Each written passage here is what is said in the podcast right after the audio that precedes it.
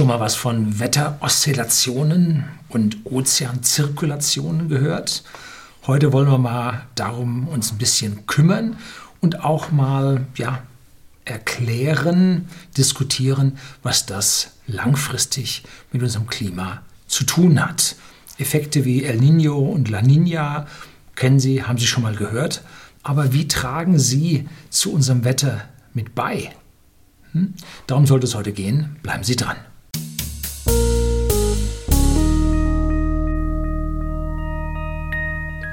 Guten Abend und herzlich willkommen im Unternehmerblog, kurz Unterblog genannt. Begleiten Sie mich auf meinem Lebensweg und lernen Sie die Geheimnisse der Gesellschaft und Wirtschaft kennen, die von Politik und Medien gerne verschwiegen werden. Heute haben wir wieder solche Sachen, die verschwiegen werden. Und Sie kennen mich als jemanden, der dem menschgemachten Klimawandel keine große Bedeutung zuordnet. Und damit bin ich ja in guter Begleitung der Mehrzahl der Menschen auf diesem Globus. Und zwar China, USA, Russland, Japan, die mit Abstand größten CO2-Emittenten der Welt. Ich glaube, die machen 75 Prozent der Welt aus. Nein, so viel ist es nicht. Um, dagegen liefert Deutschland nur 2% des CO2-Ausstoßes. Wir sind noch nur 1% der Weltbevölkerung und da habe ich mal ein Video zugedreht, wie diese 2% und 1% zueinander stehen. Ist nicht ganz wissenschaftlich korrekt, soll Ihnen aber zeigen, dass wir mit unserer Wirtschaft, unserer Wissenschaft hocheffektiv sind und damit im Prinzip helfen, den CO2-Ausstoß zu senken. Ja, wenn wir uns jetzt beschränken, weniger Technik für die Welt, dann wird es mit dem CO2 auf der Welt noch mehr werden. Ja, wenn wir unseren CO2-Ausstoß auf Null reduzieren, wird die von unseren Wissenschaftlern im Computer herbeisimulierte Klimakatastrophe, die nicht wirklich stattfindet, lediglich 16 Minuten später eintreffen. Das hat mal ein schlauer Mensch ausgerechnet.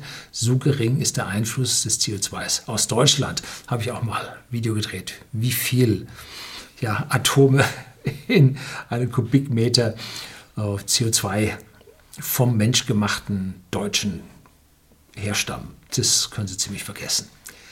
Tja, da ist es auch kein Wunder, weil sich alle so uneinig sind, dass auch in Madrid sich hier nicht eine, ein Konsens geschaffen wurde, eine einheitliche Meinung gebildet hat. Das ist einfach nicht drin, weil die Standpunkte der Menschen einfach so unterschiedlich auf unserem Globus sei.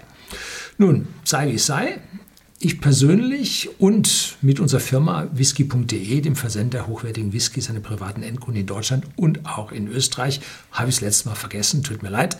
Wir betreiben zwei Photovoltaikanlagen mit 49 Kilowatt Peak, haben Hausakkus zur Nachtspeicherung des Stroms von 47 Kilowattstunden, fahren zwei E-Autos mit 180 Kilowattstunden Akkus und betreiben unsere Heizung mit Wärmepumpen bzw. kompensierten CO2-kompensierten Gas.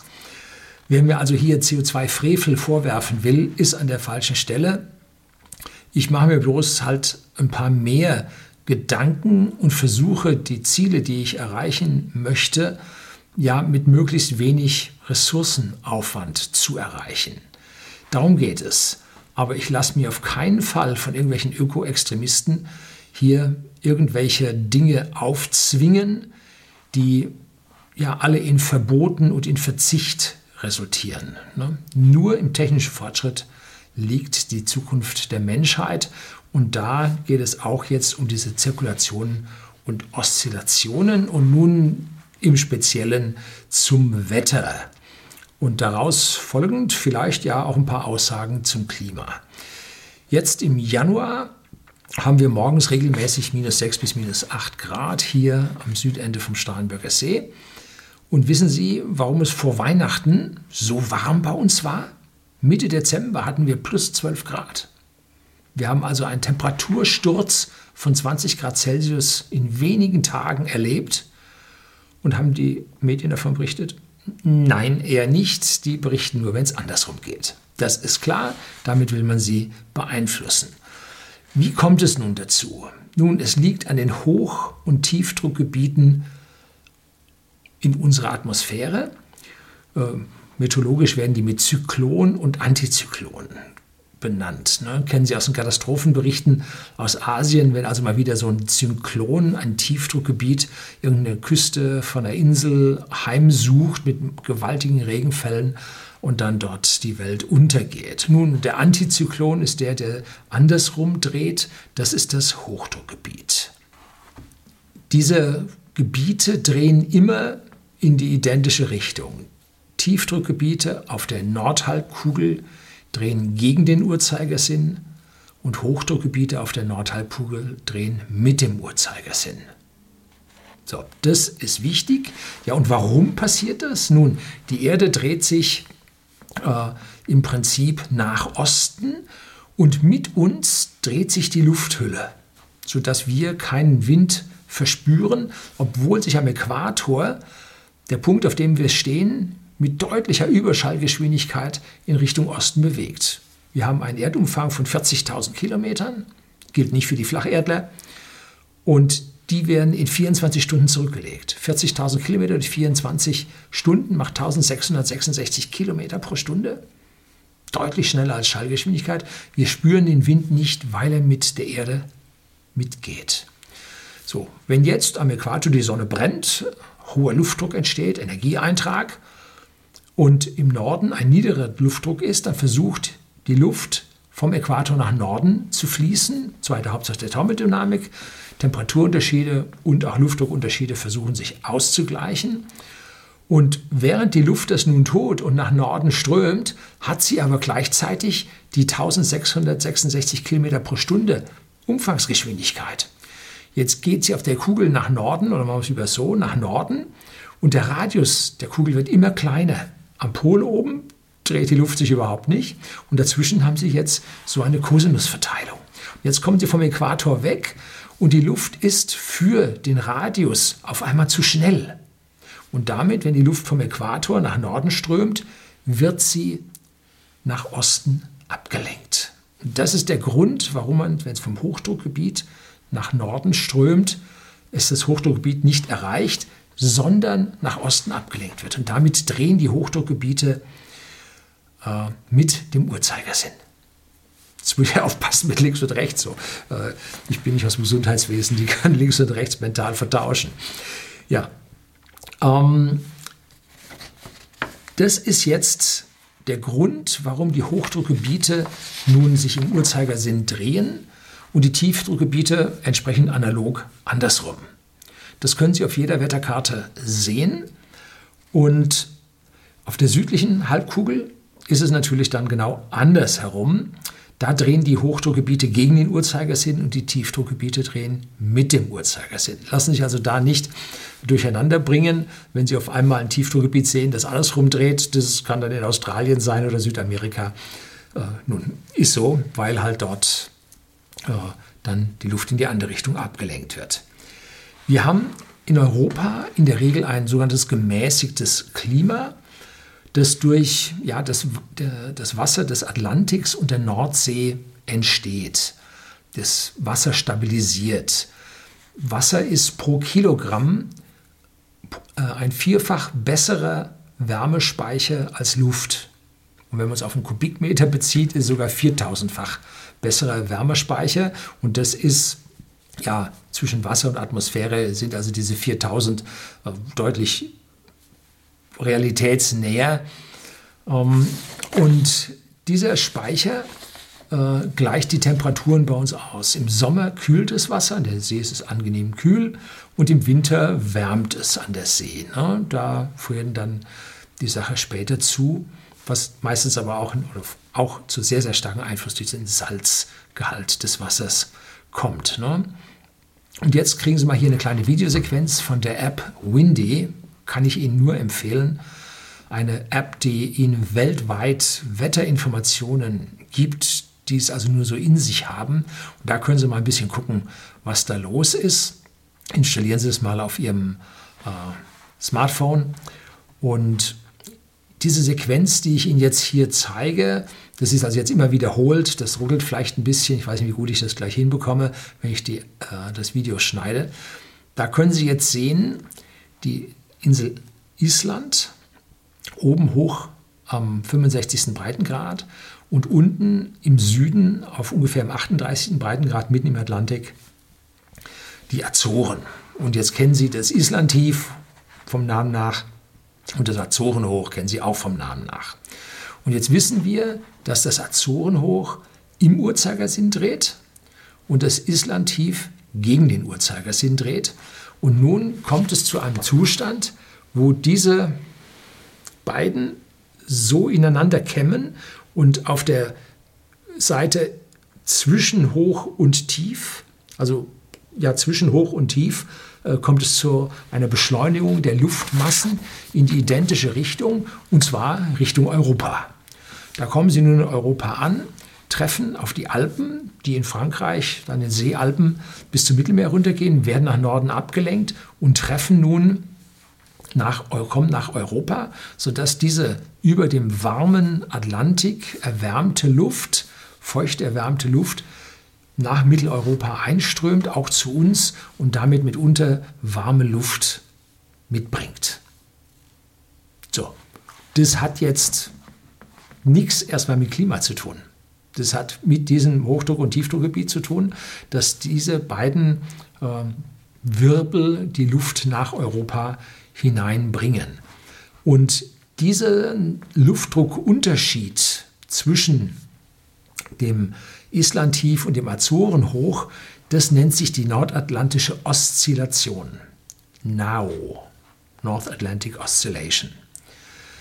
Und die kann anspringen und ausgehen. Die oszilliert, die schwingt, die geht an oder aus. Es gibt verschiedene Möglichkeiten.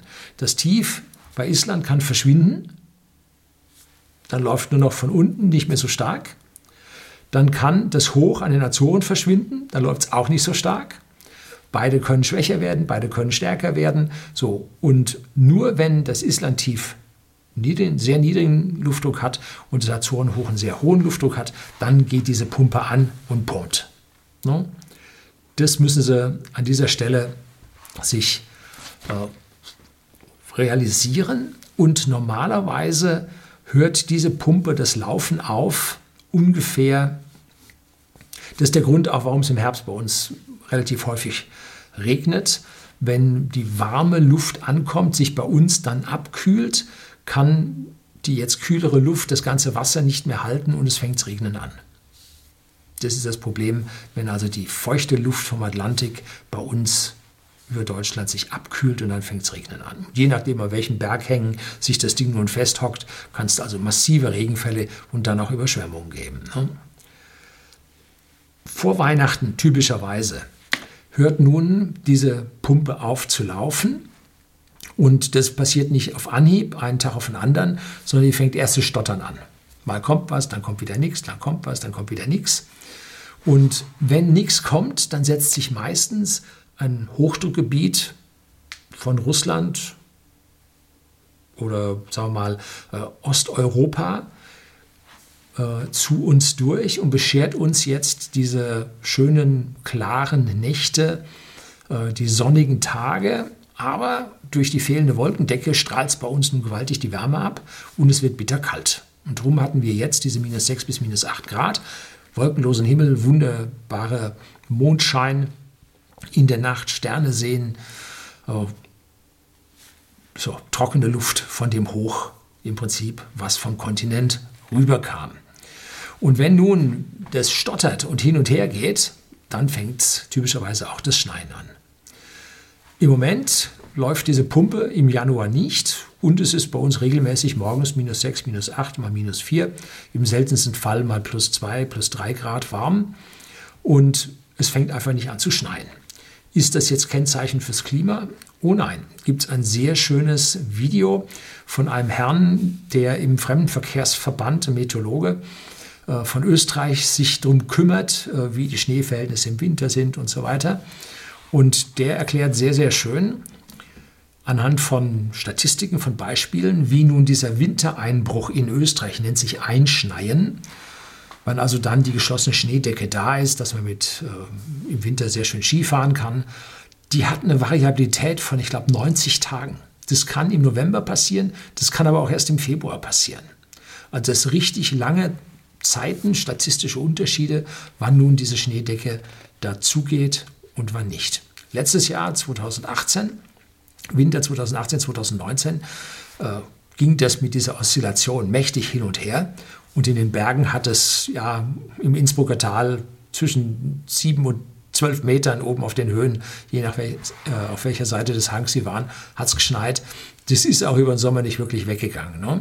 Momentan sehr zäh, kommt relativ wenig. Wir haben zwar ersten Schnee schon im November gehabt, ist nicht liegen geblieben. Dezember kam dann gar nichts mehr. Da pumpte die Oszillation noch ganz schön Wärme. Und jetzt übergangslos zu relativ stabilen Hochdruckphasen, wo wir jetzt auch keinen Niederschlag durch die äh, trockene Luft vom Kontinent bekommen.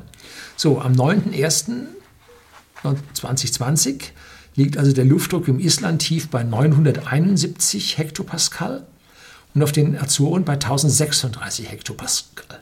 Ein gewaltiger Unterschied. 1013 ist also normal, wenn ich mich richtig erinnere. Äh, ein gewaltiger Unterschied und entsprechend wird also die warme Seeluft dann zu uns gepumpt. So. Jetzt kommen wir von den Oszillationen hin zu den Zirkulationen. Die Zirkulationen haben also jetzt was mit dem Wasser zu tun. Und vom Golfstrom haben wir alle schon mal gehört, der bringt uns hier das milde Wetter.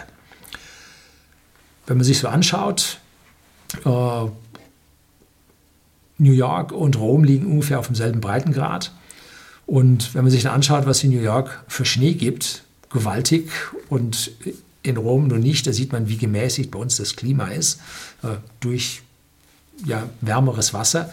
Und wie in den USA das dann durchschlägt, wenn von der Arktis die, die Kaltpfropfen durchkommen, dann wird es also heftig kalt.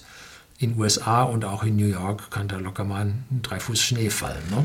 Das warme Wasser von der Karibik, was dort durch die hohen Sonnenstände sich erwärmt hat, fließt also jetzt oberflächennah nach Norden. Und warum tut es das? Nun, wenn sich Wasser erwärmt, dehnt es sich aus und das spezifische Gewicht des Wassers nimmt ab. Damit muss es aufsteigen. So, leichteres Wasser ist oben. Und nun findet es keinen anderen Weg. Es muss nach Norden. Und das andere Wasser, was warm wird, geht nach Süden. So, also aus den Tropen heraus zwei Ströme, eine nach Norden, eine nach Süden. Und auf dem Weg nach Norden kühlt es jetzt ab. Also A, verdunstet eine ganze Menge, damit steigt der Salzgehalt. Damit wird es schwerer dann kühlt es an der kühleren Umgebungsluft ab, wird schwerer. Und ganz kalt wird es dann an der arktischen Grenze und da sinkt es jetzt wieder ab. Das hat man früher sich in den Wohnhäusern zugute gemacht, als die ersten Zentralheizungen aufkamen. Da hat man die Wasserrohre, die Heizungsrohre leicht schräg gebaut. Da konnte man im Keller das Wasser warm machen und über diese leichte Schräge wandert das warme, leichte Wasser nach oben in die Zimmer, in den Heizkörpern, kühlte es ab und ging nun über wieder nach unten geneigte Rohre wieder zur Heizung zurück. Ganz ohne Pumpe nannte sich eine Schwerkraftheizung und hat man bis in die 60er Jahre gebaut. Und entsprechend dieser Schwerkraftheizung funktioniert nun diese Zirkulation in den Meeren, die aus den Tropen das warme Wasser nach Norden in unsere Regionen hinaufspült. So, in Schottland gibt es oben auf 58 Grad nördlicher Breite die Inverview Gardens. Da sehen Sie Palmen, da ist tropische Vegetation. Da ist immer warmes Wasser, was direkt dort vorbeiströmt. Das ist also nördliche Highlands. Und ist also toll, wie sich dort so wunderschöne ja, tropische Gärten halten können. Ne? So, nun gibt es immer die große Angst, die geschürt wird. Äh, der Golfstrom wird durch das Abtauen der Arktis versiegen und bei uns eine neue Eiszeit hervorrufen. Ne? Also den kann man beruhigen. Es gibt also neueste Untersuchungen, wurden in Nature veröffentlicht. Äh, schreibe ich Ihnen unten äh, diesen Nature-Artikel dann mit vollem Link rein. Und die haben gezeigt, wenn der Golfstrom sich nicht so stark bewegt, dann erwärmt sich die Erde mehr. Warum? Weil das Wasser, das warme Wasser nicht äh, in die tiefen Regionen bewegt wird, sondern es bleibt an der Oberfläche. Damit erwärmt es mehr und die tiefen Regionen werden dann wohl äh, aus dem Erdkern her stärker erwärmt. So, das heißt, hier haben wir es mit einem ja, Regulativ zu tun, dass wenn zu viel äh, dort abschmelzen würde und den Golfstrom stoppen würde, würde es trotzdem wärmer werden, weil dort mehr Wärme an die Umgebung abgeht. Lesen Sie den Artikel auf Nature. Ähm, zweiten auf äh, realclimate.org gibt es also die zweite Beschreibung dazu. Forschungen laufen heftig, ganz genau weiß man es noch nicht. Um, ja, da sollte man wirklich forschen an diesen Stellen. Ein paar Dinge sind klar, also unmissverständlich klar. Wo stammt die Energie im Wasser her? Von der Sonne. So. Die Zirkulationen im Meer laufen langsam.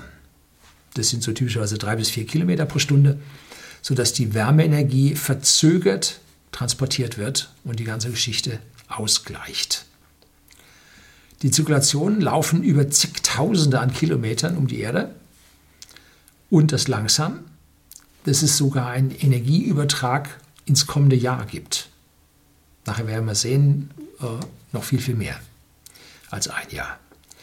Die Schwankungen in der Sonnenaktivität, da habe ich mir ein Video über die Sonnenzyklen gedreht, äh, die zeigen Übereinstimmungen mit den kleinen Eis- und Kaltzeiten, Maunder- und Dalton-Minimum, die wir in den vergangenen Jahrhunderten bei uns gesehen haben.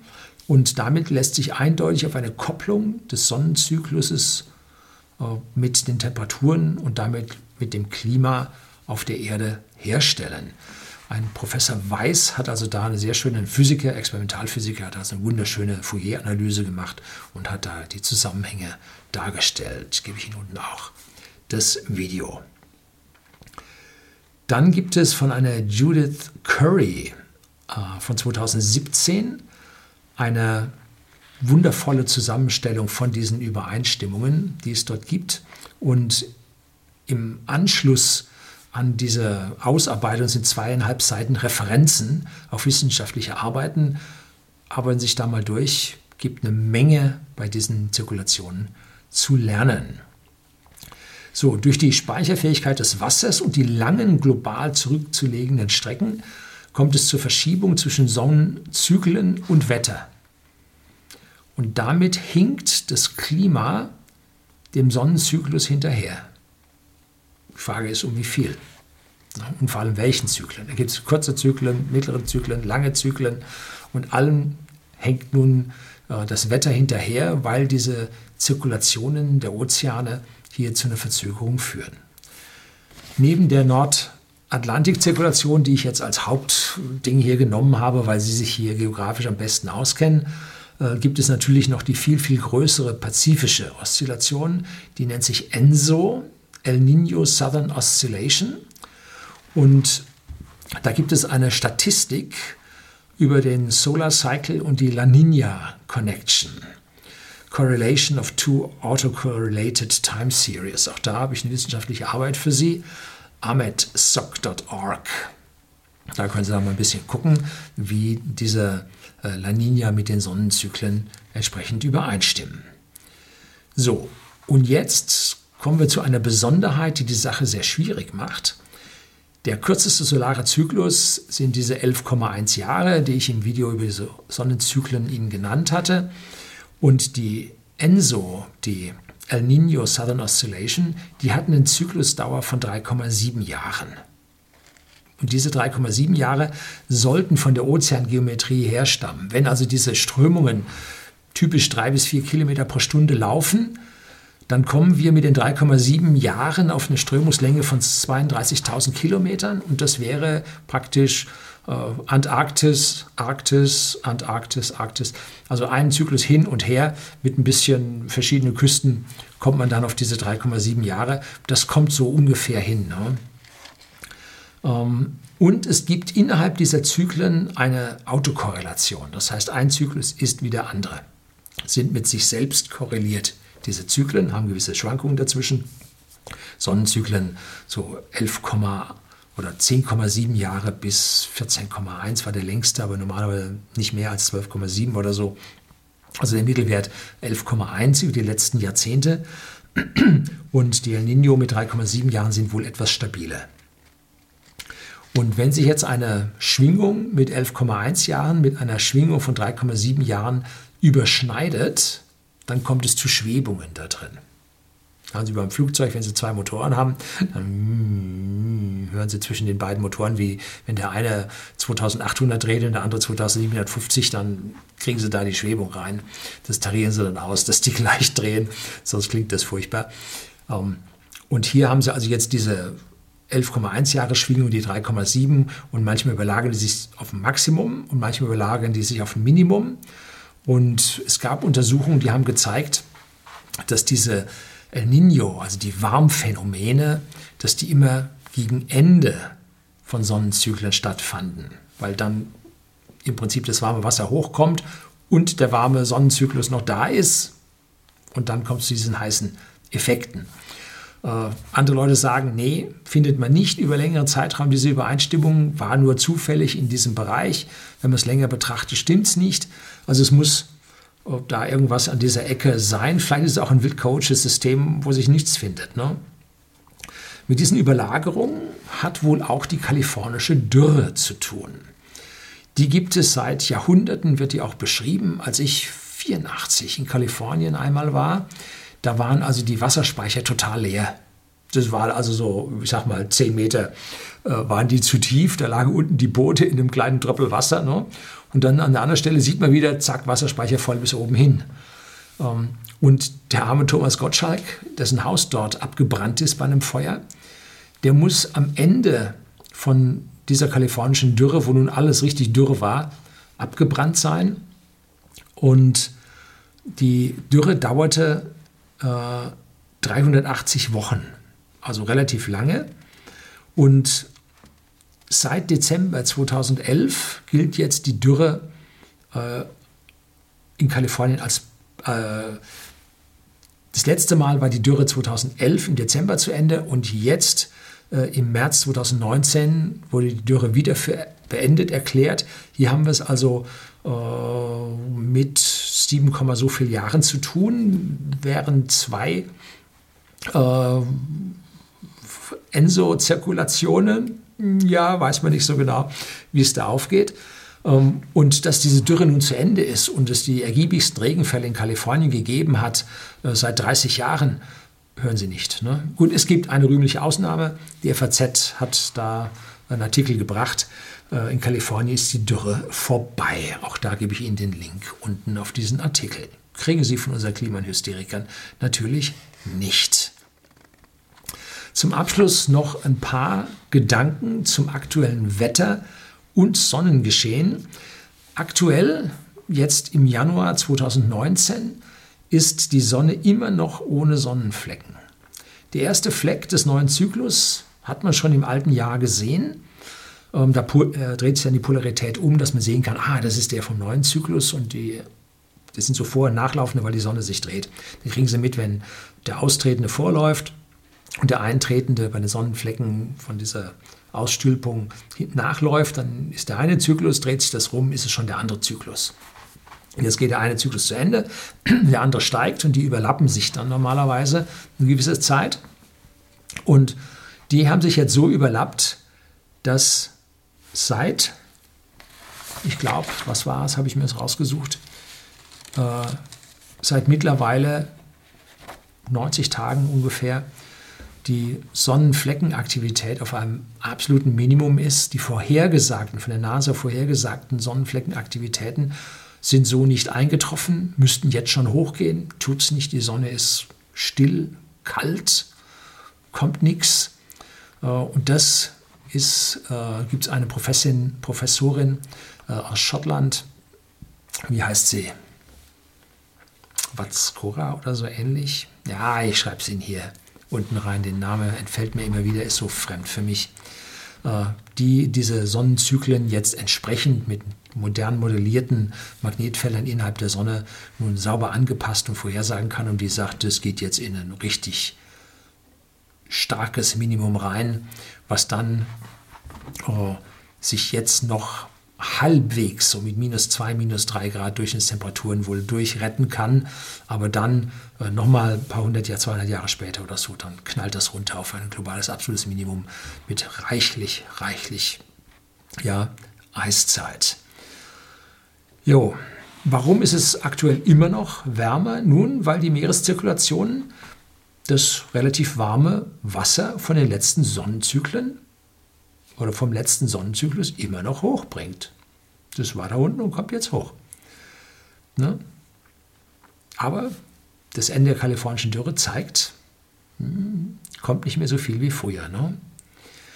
Die Anzeichen nehmen zu, dass die Erde sich jetzt wieder abkühlt. So, jetzt kommt natürlich übliche Argument, die Buschfeuer in Australien. Auch da habe ich mal ein bisschen nachgeforscht und hier wird wieder eine mediale Sau durchs Dorf getrieben, wie sie schlimmer nicht sein kann. Es brennt jedes Jahr in Australien. Da gibt es, ich glaube auch von der NASA, von wem, äh, gibt es eine ja, Animation der Buschfeuer von Satelliten aus aufgenommen. Und da sieht man, wie Jahr ein, Jahr aus die Welt brennt. Und obwohl alles immer so brennt, der Waldbestand, äh, den ficht es nicht an, weil er das Feuer auch braucht. Äh, in Kalifornien hat man festgestellt, die großen Sequoia- und Redwood-Bestände brauchen das Feuer, um unten das Unterholz klein zu halten, um hier nicht zu viel Konkurrenz zu bekommen. Und äh, deshalb haben die sich auf die regelmäßigen Buschfeuer seit Jahrmillionen eingestellt mit ihrer Überlebensstrategie, mit der dicken Rinde. Beim Eukalyptus in Australien ist das sehr ähnlich. Und äh, nun hat man äh, in den USA bemerkt, dieses Unterholz, das brennt wie Zunde. Das macht uns den Wald kaputt. Und da geht man hin und flemmt diesen Wald regelmäßig unten ab. Habe ich selber schon erlebt, wenn man da durch den Nationalpark fährt. Auf einmal sind da Leute, Spritzenwagen und haben so ein Feuer und legen dann da unten kleine Feuer. Und da brennt es dann so hin und brennt und das Unterholz dann langsam ab und alles gut. Und in Australien hat man das früher auch gemacht. Und vor 20 Jahren hat die Labour-Regierung, das sind so richtig SPD-Linke, auf Druck der australischen Grünen, die es damals auch schon gab, das Unterholz in Australien nicht mehr abgeflemmt, prophylaktisch. Ne? Warum? Nun, weil es jetzt nicht um die Bäume ging, sondern man wollte Kleintiere und Insekten stattdessen schützen. Flemmst du nicht ab, können die da unten besser leben.